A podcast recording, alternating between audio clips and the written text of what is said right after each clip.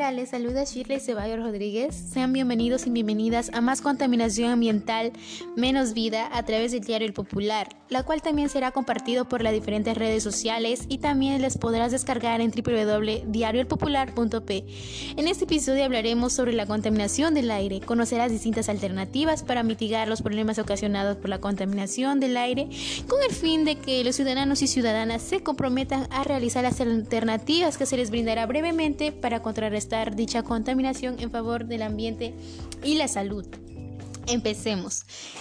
debemos entender que la contaminación del aire, llamada también contaminación atmosférica, consiste en la presencia y acumulación de sustancias y gases en el aire en proporciones tóxicas. Además de tener un impacto sobre la salud de los seres vivos, la contaminación del aire incide en la alteración climática, lo que trae graves consecuencias en el ecosistema.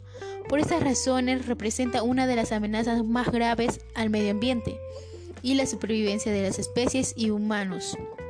Asimismo, tiene por característica el hecho de que puede ser transportada por el viento a espacios en los cuales no se produjo la acción contaminante. Lamentablemente, estamos viviendo una situación muy difícil actualmente, ya que de acuerdo a la Organización Mundial de la Salud, OMS, la contaminación del aire es el principal riesgo ambiental para la salud pública en las Américas, asimismo en todo el mundo. Se dice que cerca de 7 millones de muertes prematuras fueron atribuibles en el año 2016 y alrededor del 88% de esas muertes ocurrieron en países de ingresos bajos y medios. Además, se dice que, según la OMS, la contaminación atmosférica eh, urbana aumenta el riesgo de padecer enfermedades agudas como la neumonía y crónicas como el cáncer del pulmón y las enfermedades cardiovasculares, las cuales afectan en mayor proporción a la población vulnerable, que son niños, adultos mayores, mujeres. Por otro lado, más de 150 millones de personas en América Latina viven en ciudades que exceden las guías de calidad del aire de la OMS.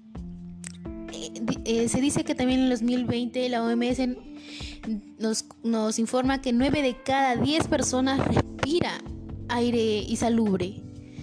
La contaminación del aire es un asesino invisible que puede estar acechándonos en cada momento de nuestras vidas, por ejemplo, en el camino de vuelta a casa e incluso en nuestros, en nuestros propios hogares sin darnos cuenta. Asimismo, entre las principales causas que ocasionan esta situación se encuentra por la acción humana. La mayor fuente de contaminación del aire se deriva de la acción humana en el medio ambiente. Entre las más importantes actividades contaminantes podemos señalar el uso de vehículos. Se dice que alrededor del 95% de los peruanos usamos vehículos para transportarse a diferentes lugares, lo cual es perjudicial al ambiente debido a que genera gases contaminantes como el dióxido de carbono, plomo, dióxido de azufre que contaminan el aire. Otra acción tenemos el uso de la pirotecnia, que genera gran contaminación a la salud de los seres vivos, ya que liberan partículas PM2.5 que entran directamente al sistema respiratorio, así ocasionando enfermedades cardiovasculares en los humanos. Otra acción tenemos las compras compulsivas. La mayoría de peruanos realizan compras en exceso y productos a veces innecesarios. Esto se ha podido evidenciar más en el tiempo de pandemia, lo cual perjudica al ambiente ya debido a la gran demanda que genera la explotación de recursos. Otro tenemos, otra acción tenemos este, la quema de basura y desechos. Gran mayoría de personas queman basura a diario, debido a que a veces no pasa el recolector de basura o a veces se olvida de sacarlo cuando pasa, lo que produce altos índices de contaminación, como el, como el dióxido de carbono, el dióxido de azufre, incluso produce enfermedades respiratorias. Otra acción tenemos el mal uso de la energía eléctrica que genera los recursos indispensables para la vida. Se vayan disminuyendo, incluso emiten contaminantes como el dióxido de carbono, monóxido de carbono, entre otros que afectan a la atmósfera y al aire y a nuestra futura, la futura calidad de vida de nuestras futuras generaciones. Otra acción tenemos la tala ilegal de árboles. Esto nos afecta gravemente ya que son los que consumen el dióxido de carbono y emiten oxígeno para que nosotros los humanos respiremos aire puro. Y al talarlos, todo el dióxido de carbono consumido, los, este, el suelo lo, lo contamina a la atmósfera y así al aire. Por la acción de la naturaleza tenemos cuatro acciones que contaminan nuestro medio ambiente. La primera es los gases y partículas emanados de las erupciones volcánicas que contaminan la atmósfera y el aire. Otra tenemos incendios forestales que generan gases contaminantes al aire y ocasionan enfermedades respiratorias a los humanos. Asimismo, pérdidas de hábitat en las especies y animales. Otra tenemos las partículas de polvo. Esto ocasiona alergias a las personas, asimismo contamina nuestro propio aire. Por último, tenemos las emisiones compuestas orgánicas voláticos.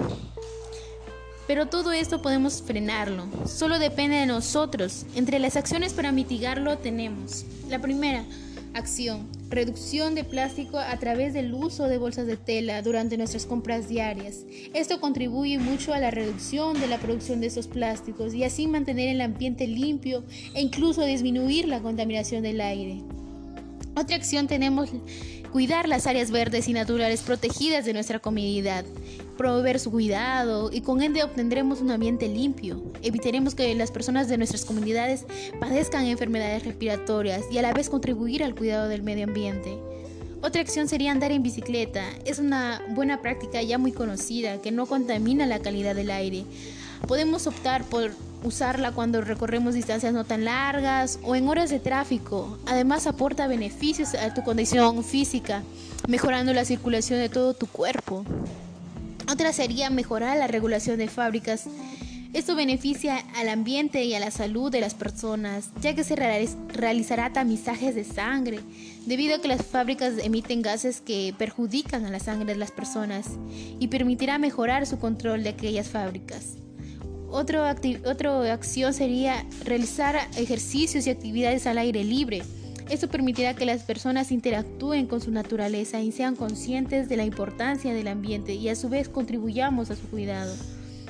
Por última acción tenemos establecer un tiempo límite para el uso de ahorro de energía. Debido a la pandemia, el uso de, este recurso se ha elevado demasiado, por lo que ahora debemos reducir su uso con acciones de conservación, de tal manera que hagamos un uso eficiente para no afectar la futura calidad de vida de nuestras futuras generaciones. Con todo lo mencionado, estoy de acuerdo que tu querido oyente que me estás escuchando, tomarás conciencia que la contaminación del aire que respiramos hoy en día ya no es un problema ajeno a nuestra vida, por ello debemos comprometernos a tomar medidas necesarias para contrarrestar dicha contaminación en favor del ambiente y, la salud, empezando desde nuestras casas hasta toda la comunidad para poder revertir esta situación.